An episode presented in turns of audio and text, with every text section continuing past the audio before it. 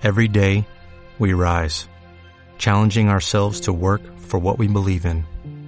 At U.S. Border Patrol, protecting our borders is more than a job, it's a calling. Agents answer the call, working together to keep our country and communities safe. If you're ready for a new mission, join U.S. Border Patrol and go beyond. Learn more at cbp.gov/careers. Lunes Inspiradores con David Tomás y Edu Pascual.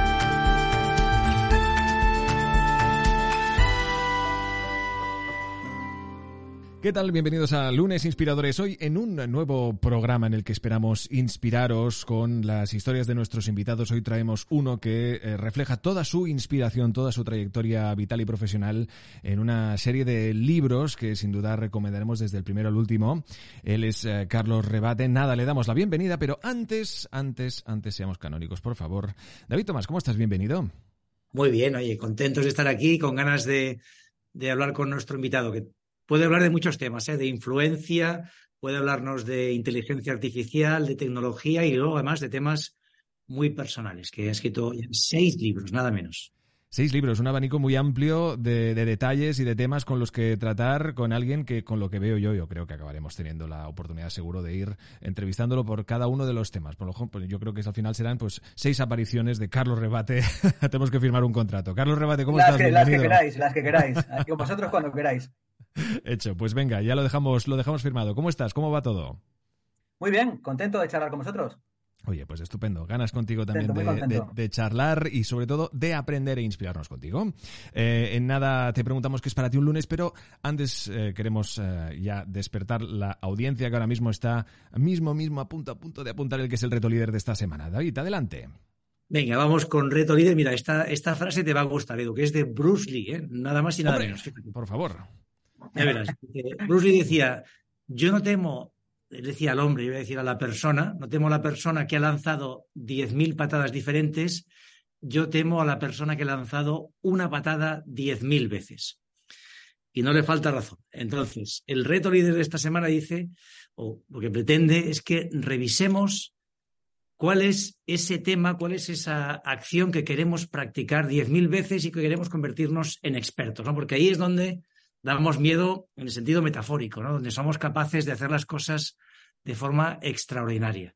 Claro, sin duda. El que ha tenido la paciencia y el esfuerzo de practicar tanto para ser la mejor versión de sí mismo, oye, qué palabras más sabias de alguien que eh, repartía bofetadas como nadie y que, si no sé si es verdad o no, pero decían que sus puños estaban considerados armas blancas o algo así, categorizados de esta manera. No lo sé. Bueno, en todo caso ahí queda la anécdota.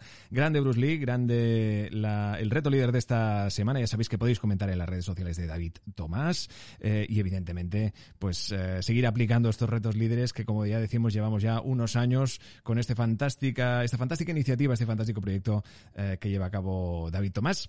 Y ahora sí vamos a, saber cómo son los lunes de Carlos Rebate. David, eh, Carlos, ¿cómo son tus lunes? ¿Cómo es el primer día de la semana para ti?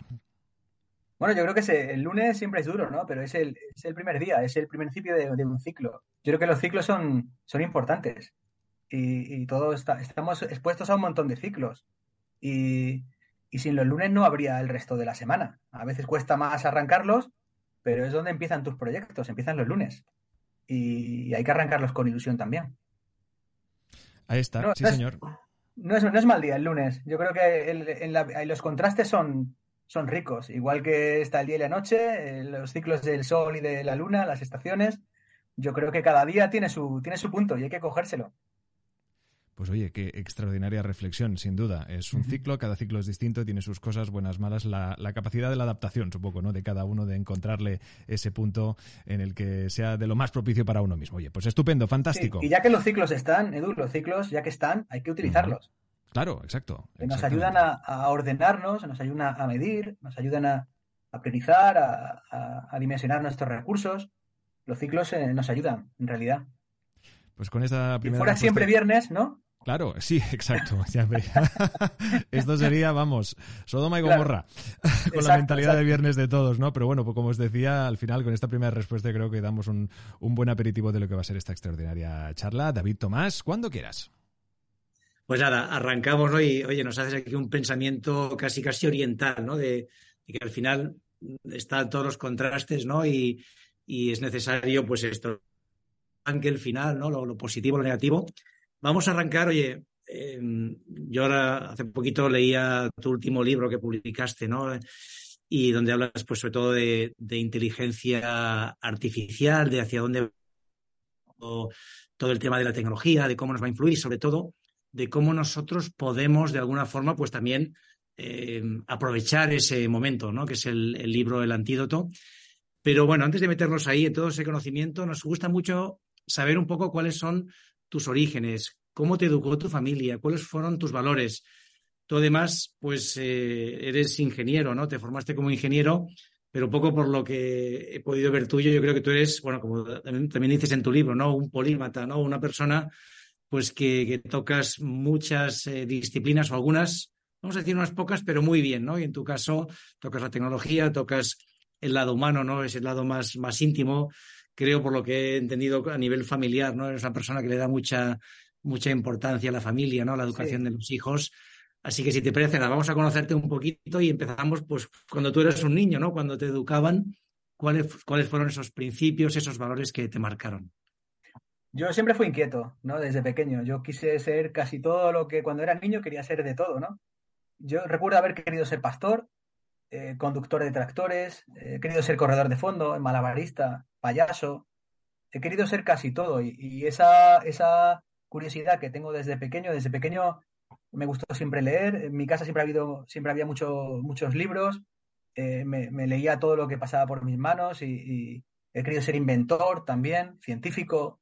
Y entonces esa, ese querer ser cosas no se me ha pasado. Hay gente que se le pasa y llega la adolescencia y llega la, la, época universitaria y eligen una cosa, pero yo no quise elegir una única cosa. Entonces yo, yo trato de, de seguir el camino que me apetece y que en el que estimula mi curiosidad.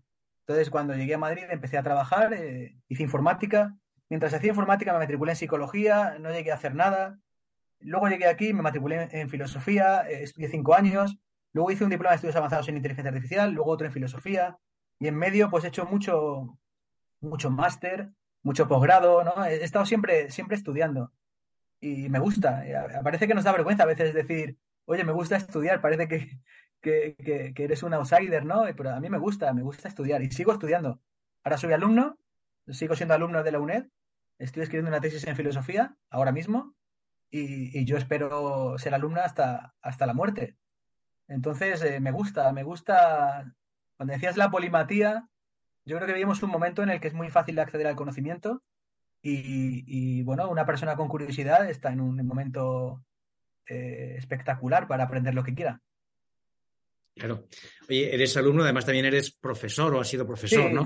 soy, profe Sí, sí, sí. Me gusta combinar, eh, me gusta trabajar y a la vez me gusta aprender y a la vez me gusta enseñar. Entonces tengo la suerte de poder disfrutar de, un trabajo que es muy estimulante y estoy muy contento. En, eh, tú, que, tú que construyes empresas felices, estoy en un entorno en el, que, en el que me siento que estoy en una empresa feliz y con una cultura muy sana y muy positiva.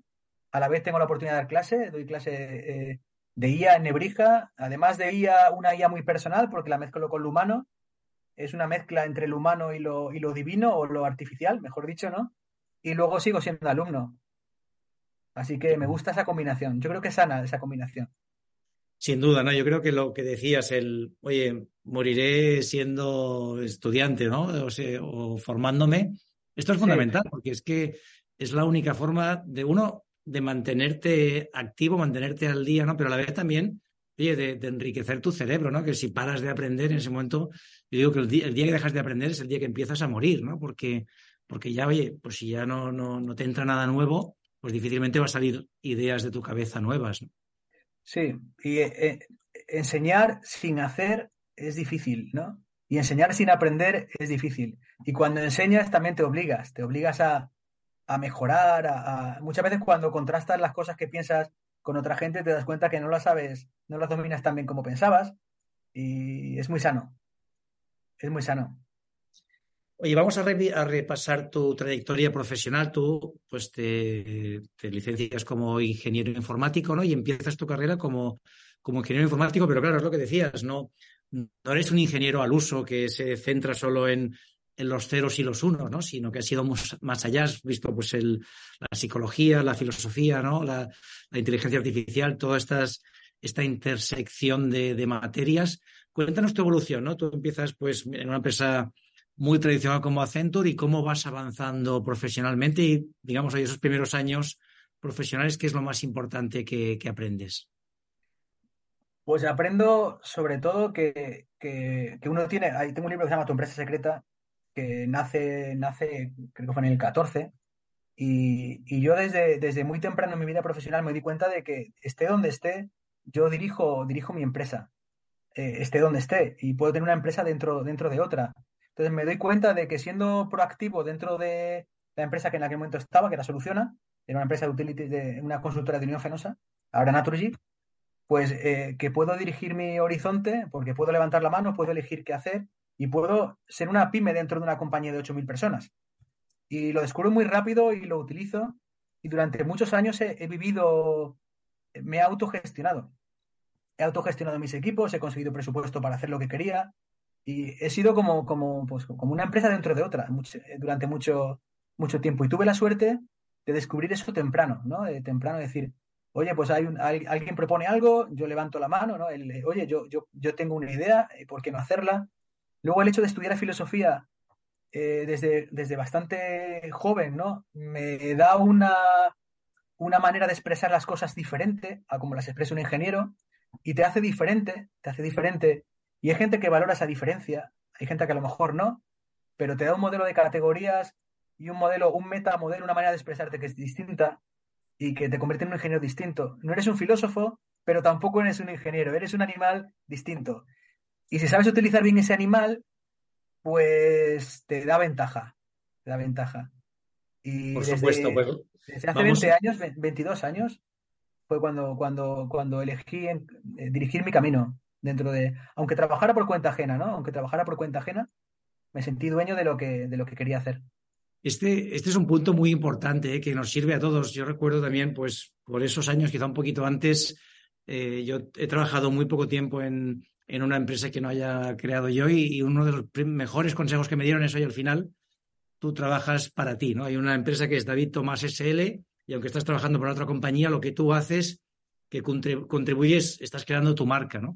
Y, una cosa que ahora estaba mirando y me ha venido el flash, y yo creo que, mira, tu camino y el mío se cruzaron en el año 99-2000, porque y uno de los primeros proyectos que recuerdo en CiberClick de, que hicimos fue con Soluciona en un e-commerce. No sé si fuiste tú responsable de poner un e-commerce en marcha, creo que era a final del 99 el 2000, que luego evidentemente con la crisis... No, pero estaba muy cerca, estaba muy cerca de eso, porque en aquel momento estaba emprendiendo dentro de, de Soluciona y la persona que llevaba la parte de comercio electrónico era mi jefe. Entonces nosotros montamos una .com dentro de Soluciona que no salió, no salió, creamos un producto que no salió, pero luego pivotamos y, he estado viviendo eh, de esa línea de negocio 10 años. O sea que sí que al pues, final pues salió bien pivotando, pero hemos, está a punto de coincidir, pues hemos estado muy cerca. Aparte de compartir editor, aparte de compartir editor. Efectivamente, ¿no? Con Empresa Activa y Sergio Bulat, pero no, ahora está, me, ha venido el flash, digo, oye, pues yo estuve en las oficinas de Solución en el año 99, final del pues ahí, ahí, estaba yo, ahí estaba yo, ahí estaba yo. O sea que tú y yo coincidimos, coincidimos en ese espacio. Qué bueno, oye, entonces sigues, sigues avanzando profesionalmente, ¿no? Y, llega un momento que entras, entras en, en Indra, donde estás muchos años, ¿no? Y ahí tienes puestos de máxima responsabilidad.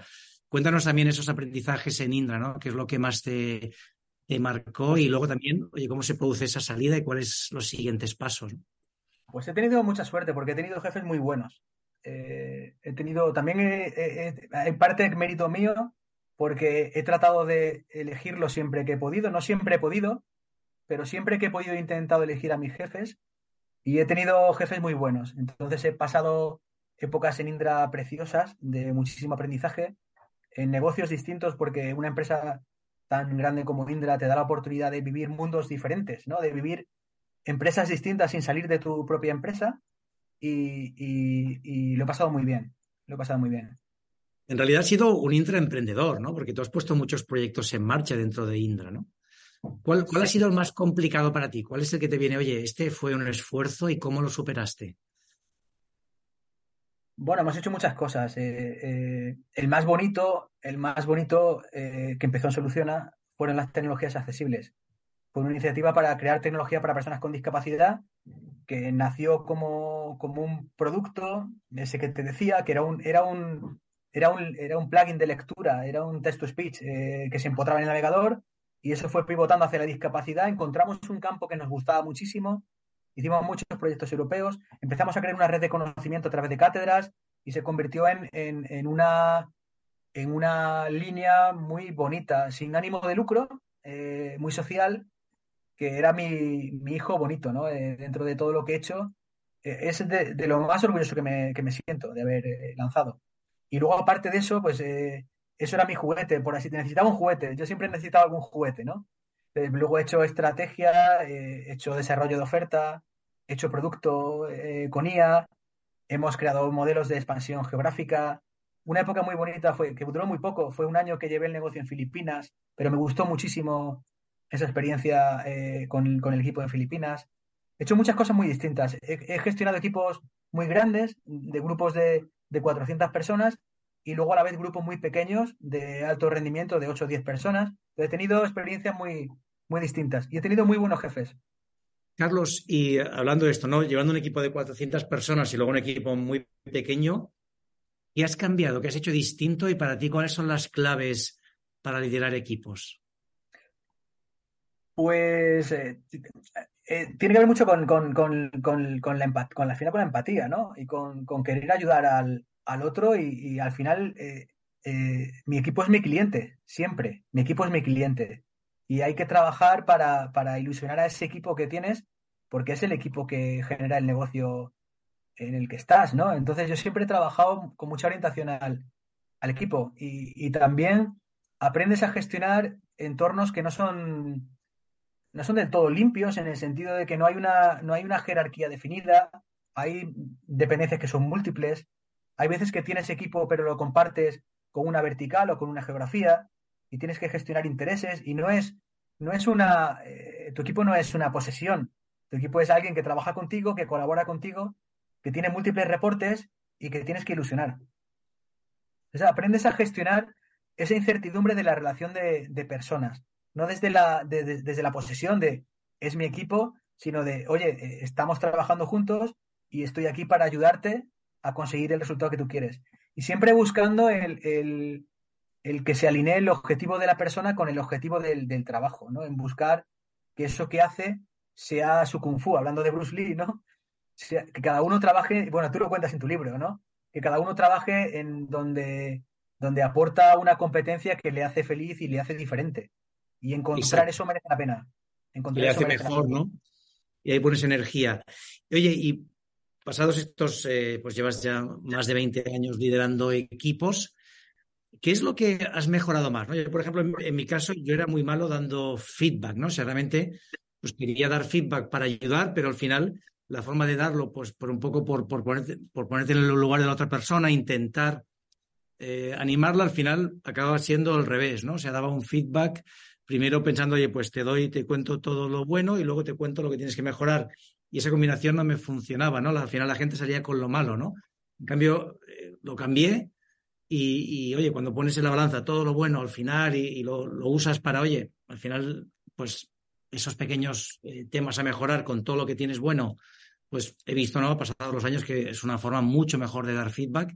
¿En tu caso hay alguna competencia que digas, mira, hace 15 años esto se me daba fatal y, bueno, a base de esfuerzo, a base de un poco de introspección, ¿no? Que tú has hecho mucha, pues he conseguido mejorar.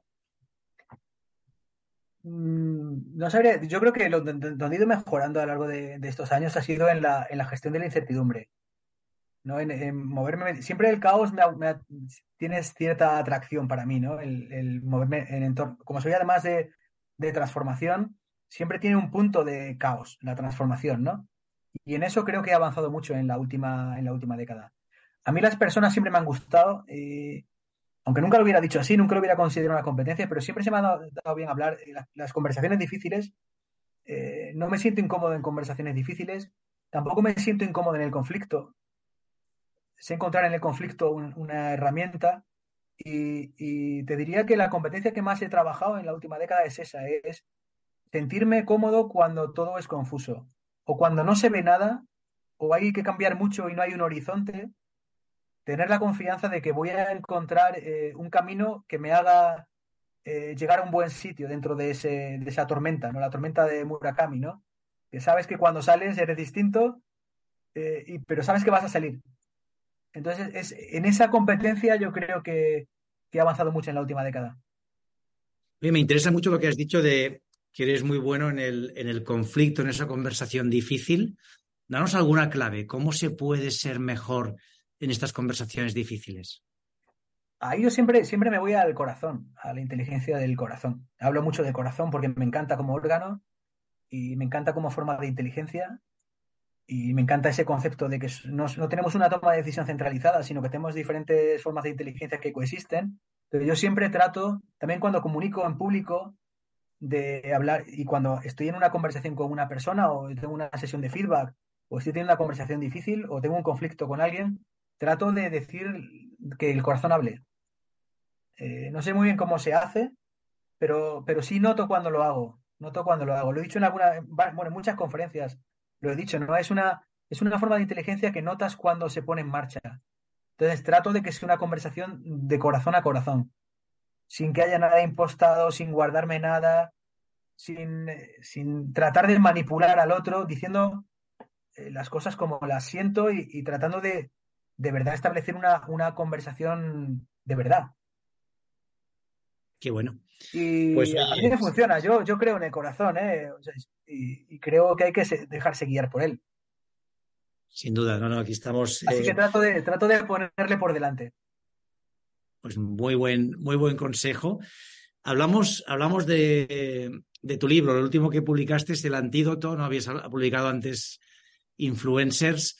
claro, El Antídoto es, es un libro que es, vamos, lo escribiste hace creo que tres años, pero es de rabiosa actualidad porque habla de, la inteligencia artificial, ¿no? Y, ahora mismo estamos en este momento en que está ChatGPT eh, en boga, está todo el mundo, al menos la gente que estamos en tecnología, pues usándolo y, viendo cómo la inteligencia artificial es capaz de, de, crear textos, de darte explicaciones, ¿no? De ayudarte en un montón de tareas. Y tú en tu libro lo que pretendes un poco es explicar cómo es la inteligencia artificial y también cómo puedes tú de alguna forma eh, apoyarte en ella, ¿no? Iba a decir sobreponerte, pero es más apoyarte en ella para crecer o como mínimo buscar tu, tu espacio, ¿no? Y a mí hay una frase que me gusta mucho que dice, oye, no te va a quitar el trabajo la inteligencia artificial, te va a quitar el trabajo una persona que usa la inteligencia artificial, ¿no? Por lo tanto, sé tú esa persona que, lo, que la usa, ¿no? No sé si nos quieres dar cuatro o cinco pinceladas del libro. Además, está muy bien porque entrevistas, ¿no? Y hablas con, con expertos, ¿no? De, distintos sectores. Es, vamos, un libro súper interesante. Hablo de corazón también ahí, ¿no? Como órgano diferencial, ¿no? Yo he tenido conversaciones con, con, con ChatGPT eh, interesantes y, eh, hay una reciente donde de, un tema de tesis, ¿no? Yo mezclo mezclo la IA causal con una forma de budismo que se extinguió en China. Entonces, tengo una conversación de una hora con, el, en el chat eh, para entender cómo funciona y para entender si las conexiones en las que yo estoy pensando, él las encuentra. Entonces, eh, le pregunto por las dos cosas. Me sorprende, bueno, no me sorprende mucho que sepa que es la IA causal, aunque es una forma de IA bastante, como cuño, bastante nueva, con dos, tres años de, verdad de, de desarrollo, aunque, aunque la causalidad en IA tiene mucha historia, pero como concepto es relativamente nuevo, lo define muy bien. Le pregunto por el Huayen, lo define muy bien, va a la esencia de las dos cosas eh, de forma muy correcta, encuentra conexiones a un nivel superficial entre ambas, pero le sigo preguntando, le sigo preguntando, le sigo preguntando por, por, por conexiones entre ambas y no acaba de encontrar lo que yo estoy pensando. Entonces, es brutal lo que puede hacer eh, un motor de generación que no, que no es inteligente, que es estadística, eh, es pura estadística, es se queda en el nivel de asociación y eh, que es un nivel bajo, pero, pero el, el, efecto que produce es de muchas veces de, de mandíbula caída, ¿no? Porque hace cosas que son bastante impresionantes. Pero hay, hay cosas que no es capaz de hacer y que no va a ser capaz de hacer posiblemente nunca. Suelo, suelo poner el ejemplo de, de, de, House, ¿no? Como médico, ¿no? Que, que es el que encuentra lo que no te dice un dermatólogo, no te dice un neurólogo, no te dice un endocrino, encuentra la conexión entre todas las cosas para darte una solución que no ve ninguno por separado. Pues ChatGPT eh, es como que ve, ve parcelas de dominios, ve conexiones blandas, pero no es capaz de interrogarse por el porqué de las cosas. Porque no tiene un pensamiento causal. Se queda en el nivel de la asociación. Entonces, lo, lo, que, lo que en el libro digo muchas cosas, ¿no? Pero a ver, si, si te comportas como un robot, tu puesto lo ocupará un robot. Hablo del arte de la guerra, ¿no? Y trata de identificar cuál es el territorio en el que no tienes que competir. Si generas textos como los genera ChatGPT, pues ya lo va a hacer ChatGPT. Se está prohibiendo en escuelas en Estados Unidos. Un alumno me acaba de presentar un trabajo que lo ha hecho así.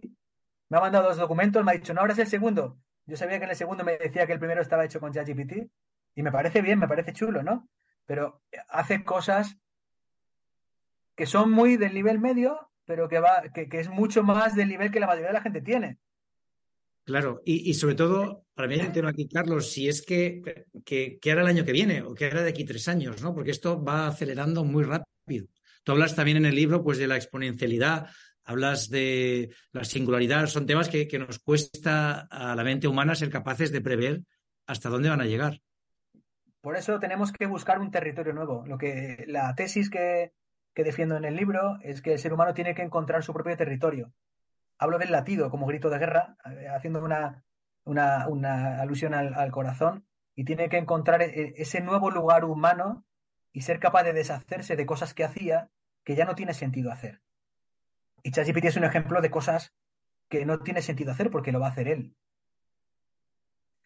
Y bueno, no hay que tenerle, no hay que tenerle cariño a, a, a tareas eh, intelectualmente mutilantes, ¿no? Porque ¿para qué vamos a hacer cosas que no nos aportan nada? Tenemos que buscar en un, un espacio nuevo. Y, sí, y lo, hay, lo hay. Estoy pensando en, en Ciberclick hace muchos años, hace como 10 años, teníamos una tarea repetitiva que hacía una persona y que al final el equipo de tecnología automatizó. Y es que, claro, todo eran ventajas. La persona que hacía la tarea estaba mucho más contenta porque ahora hacía una, una tarea de más valor.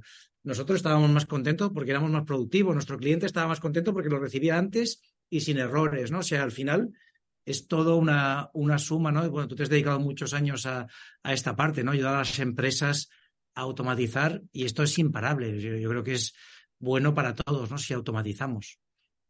Sí, si somos capaces de usarlo para, para el bien, que, se puede. Se puede hacer un mundo más sencillo, más cómodo, más agradable y, y donde pongamos el foco en lo, en lo humano. Y, y el, el, libro es la defensa de esa tesis, ¿no? Encontrar herramientas, la singularidad es un ejemplo, ¿no? El, el, ser especial es, un, es, una herramienta para no ser automatizado. Y, y hay muchas. Hay un momento, vivimos un momento de, de, máxima incertidumbre en muchos, en muchos planos, pero y que nos va a obligar a, a estar continuamente redefiniéndonos y reinventándonos. Y también conociéndonos, ¿no? Porque es verdad que, oye, hablas también en el libro y, y entrevistas a Frances Miralles eh, del Ikigai, ¿no? Al final es un concepto que le hemos dado muchas vueltas, pero que para muchas personas sigue siendo pues algo que, que le queda lejos, ¿no? Que no, no ha entrado nunca ello y es muy importante, ¿no? En un mundo como el que estamos, que sepas en qué eres bueno, qué quieres hacer, a qué quieres dedicar tu tiempo, tu energía, ¿no? Y bueno, yo creo que esto es algo prioritario y pensar, ¿no? En ese, en ese capítulo eh, hacemos referencia a, irte a, un, a tomar un café contigo mismo, ¿no? Que yo lo hago, yo lo hago bastante, con bastante regularidad. Ese ponerte una hoja en blanco y pensar en algo, pensar cómo resolver algo, cómo crear algo, ¿no? Eh, eh salirte de, de, ese bucle de aceleración, de responder email, WhatsApp, chats de Teams, ¿no? Decir, voy a pensar, voy a salirme, voy a pensar. Y, bueno, y más allá del sentido, del propio sentido de la vida, de, de tu propia pasión, de saber lo que haces bien, saber lo que haces mal, distinguirlo, mejorar en lo que quieras, ¿no? Saber qué necesita la gente, saber por qué te paga la gente o por qué te puede pagar la gente. Las preguntas que están en la intersección de, de Ikigai, que tienen que ver con eso, pues hay gente que, que no se las hace casi nunca. Casi nunca, ¿no? O cuando es tarde. Claro. Y yo, yo creo que hay que trabajarlo de forma, como mínimo, anualmente. Yo creo que hay que, hay que, hay que estar continuamente, anualmente, chequeando si, si estás haciendo lo que quieres y si estás siendo como quieres ser. Oye, cambiamos, cambiamos de temas. Tienes tu libro Sin Temor, Patio, ¿no? Que son ya mucho más intimistas, ¿no? Más, eh, pues esto, ¿no? Casi, casi con, a mano con tus hijos. Cuéntanos un poco de tú como padre, ¿no? ¿Qué, qué has priorizado? ¿Cómo has intentado educar a tu familia? ¿Qué, qué es lo que pones por delante? Pues eh, son libros muy íntimos, ¿no? Uno es Mi Zaratustra y otro es un álbum ilustrado eh, de, un de un lugar, eh, de un lugar físico, pero que quiero que sea un lugar mental, un lugar en la memoria. Al final, yo creo en, la, en el arte de la memoria, eh, bueno, lo utilizo en, el arte de la memoria y yo priorizo a mis hijos y a mi familia sobre todo lo demás. Dentro de mi filosofía de vida, pues es mi norte y, pues trato de estar todo el tiempo que puedo con ellos y de inspirarme en ellos, ¿no? Entonces, dentro de esa aventura también intelectual que, que, emprendí con los libros, como emprendedor, escritor emprendedor, ¿no? Como también eres tú con, con, tus libros, pues tengo esas dos aventuras con ellos, donde en una he recogido lo, que es sentirse padre y sentir la trascendencia y, ver los ojos a través de, los ojos de tu hija, y también lo que es sentir un día de verano, un día de sol, desde que amanece hasta que anochece, que como con el ciclo de la vida, ese lugar que es solo tuyo, ¿no? y disfrutarlo con, tus hijos. Y he querido crear esos dos recuerdos para, para ellos, para ellos y para mí. Y son libros que son sencillos. Uno es un álbum ilustrado que tendrá 150 palabras, que el que más pone es el que ilustra, que, que, que es Víctor Cruz. Y el otro es un ensayo muy sencillo de 100 páginas con plataforma editorial, que es un libro para mí muy, muy, muy dulce. Muy dulce. Y sin temor a la noche, eh, pues ese es, para mí es, es perder el miedo a, a, no estar, a no estar. Y para mí fue una catarsis, para mí fue un libro muy bonito. Y de vez en cuando lo releo y me sigue pareciendo precioso. Se vendió fatal, se vendió fatal. Yo tengo la esperanza de que algún día alguien lo encuentre y sea el nuevo principito, pero de momento, de momento no lo es. Aunque para bueno, mí sí, sí que lo sea. Fíjate que alguien lo saque en TikTok y esto ya empiece a, a Oye. Ya sabes que los libros, los libros son aventuras eh, complicadas, ¿no? No sabes cuándo un libro se vende o no se vende, pero al final da, da un poco igual, ¿eh? ¿eh? Claro, lo importante es que tú te sientas bien con lo que has hecho y eso quede allí, ¿no? Y ese es tu trabajo. Sí, sí, sí.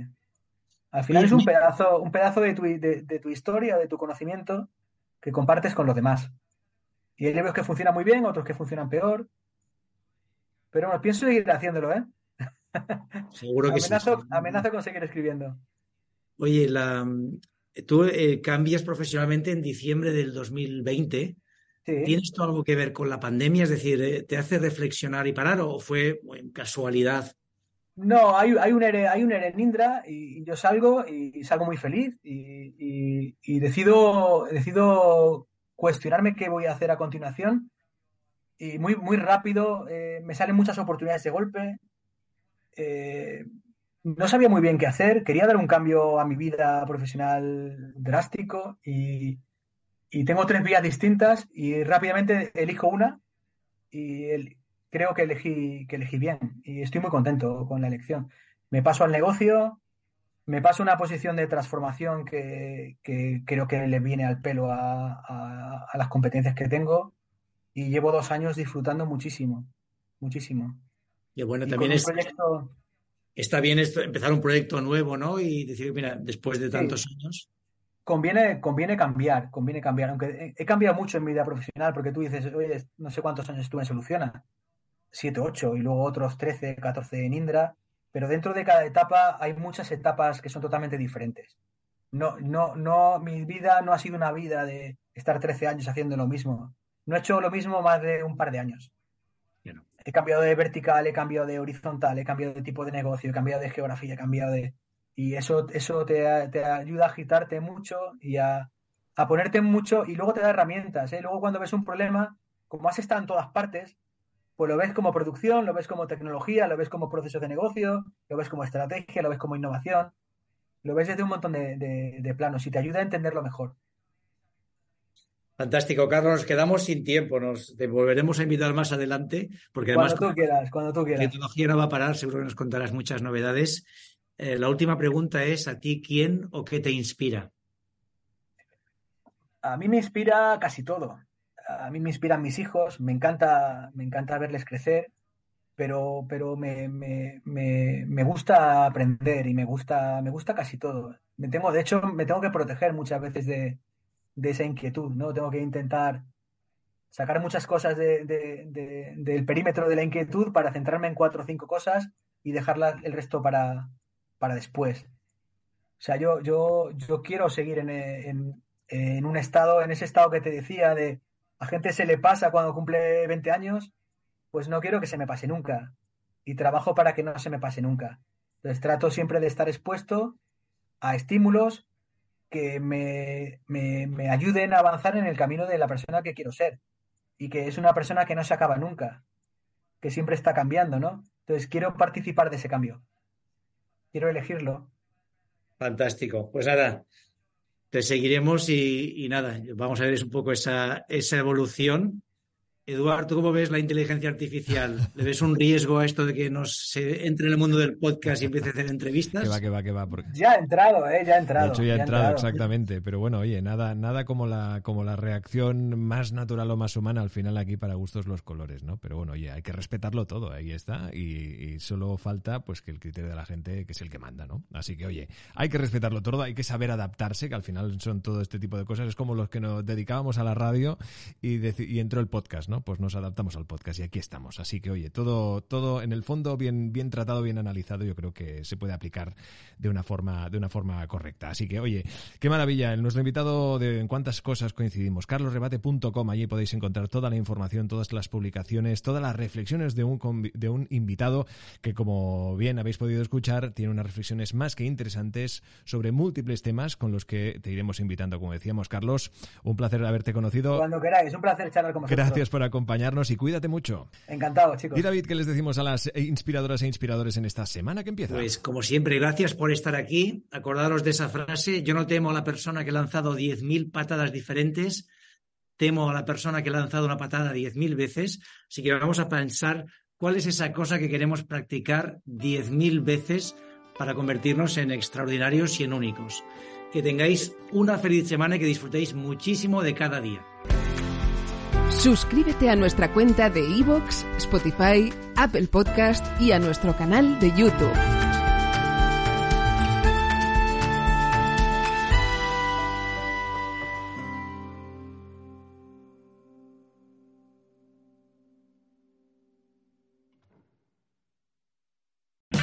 O'Reilly Auto Parts puede ayudarte a encontrar un taller mecánico cerca de ti. Para más información, llama a tu tienda O'Reilly Auto Parts o visita oreillyauto.com.